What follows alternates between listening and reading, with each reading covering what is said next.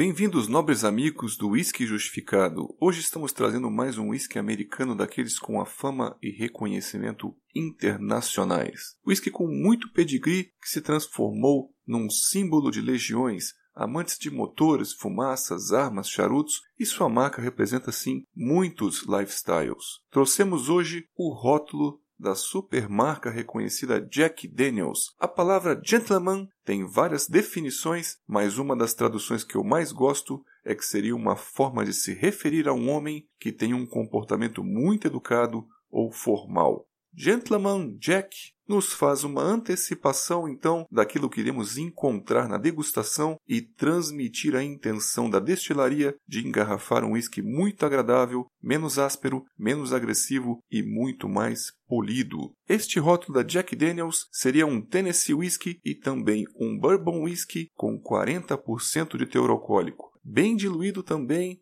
feito para ser leve e o principal processo que o deixa fácil de beber seria o chamado double mellowing, onde ele seria duplamente filtrado em um carvão de maple. Para você entender esse processo, imagine um filtro com aproximadamente 3 metros de profundidade. Um processo que demora quase uma semana para cada gota do líquido precioso passar por todo o filtro e cair lá embaixo. E espera-se disso uma filtragem muito intensa, com remoção além de toxinas, de estruturas ou congêneres de cadeias longas e pesadas. Portanto, o adjetivo mellow seria para uma bebida mais calma, leve em relação à sua condição e também percepção.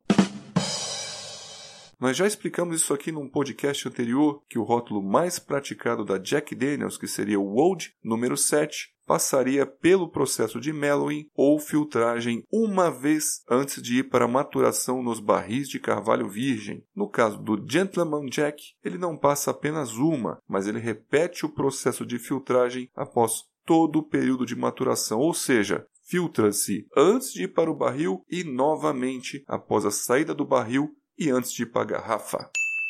Se a gente fizer a leitura de rótulo, aquele processo de antecipação das degustações, você acaba fazendo uma imagem mental daquilo que você vai encontrar na percepção nasal e bucal. A gente começa a imaginar algo muito mais puro, leve, fácil de beber e, obviamente, com uma menor viscosidade ou peso de boca. E a gente já viu isso, que o autor da Bíblia do Whisky pontua muitas vezes os bourbons mais leves de maneira superior. Então, a viscosidade é algo muito relativo. E no caso do Gentleman Jack, o Jim Murray atribuiu 90,5 de um total de 100 pontos ressaltando enormemente a sua delicadeza e complexidade para um whisky duplamente filtrado, mas ressalta também que alguns óleos se remanesceram e mantiveram muitas notas apimentadas e levemente potentes. Nós atribuímos uma nota de 4 estrelas de um total de 5, evidenciando um comportamento extremamente leve,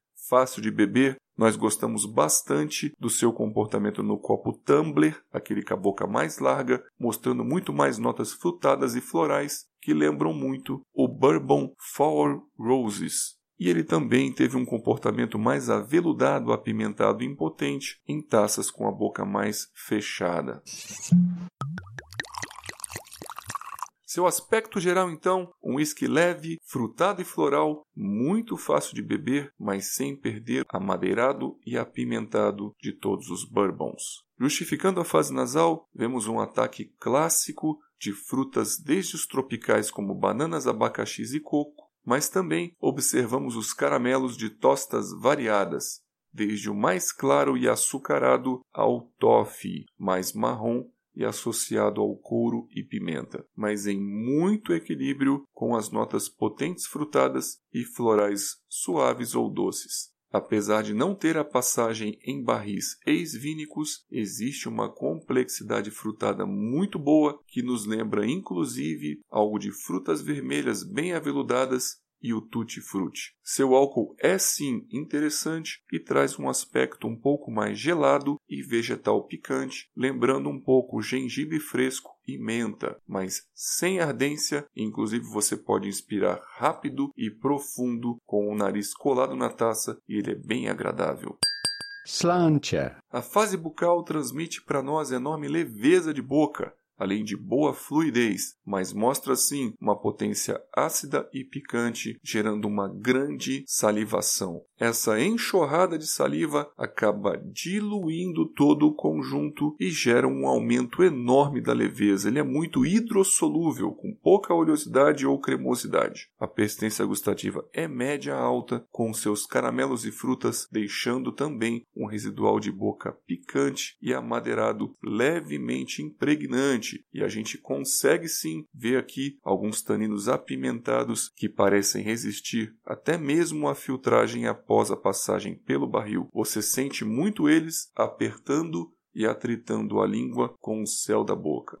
Terminamos então falando que este Tennessee Whiskey é bem interessante, uma passagem diferente do Old Number 7, muito mais leve, muito mais aquoso, que lembra também o Fall Roses, mas mantém viva a sensação famosa Wood and Spicy. Nossa versão ideal para degustação foi no copo tumbler, onde ele se comportou muito mais frutado, percebendo a picância somente mais na fase bucal. E a gente acredita que ele não precisou de gelo para melhorar a experiência, uma vez que a diluição salivar consegue quebrar bastante a característica apimentada. Sobre sua idade, é um mistério, uma vez que não utilizam as palavras straight nem outros termos comumente utilizados nos bourbon whiskies. Porém, muitos reviews falam sobre uma idade levemente superior ao clássico rótulo preto da Old Number 7. Portanto, ele teria aí mais de 4 anos, cerca de 5 a 6 de envelhecimento. E é interessante mesmo que, apesar de ser duplamente filtrado e menos viscoso, assim dizendo, as gotas descendentes da taça, as lágrimas, são bem lentas, apoiando fortemente a hipótese de ser um whisky mais maturado. Falando do seu preço, acreditamos ser bem atrativo e geralmente encontrado abaixo de 200 reais nas promoções. Gostamos também da mensagem que vem na caixa dizendo que um gentleman nunca perde seu controle e, por favor, beba com moderação. Meus amigos, ficamos por aqui, deixamos um grande abraço a todos e lembramos que temos o Instagram para você ver as fotos, seguir, fazer os comentários e inclusive os puxões de orelha. Eu fico por aqui e vejo vocês nos próximos podcasts.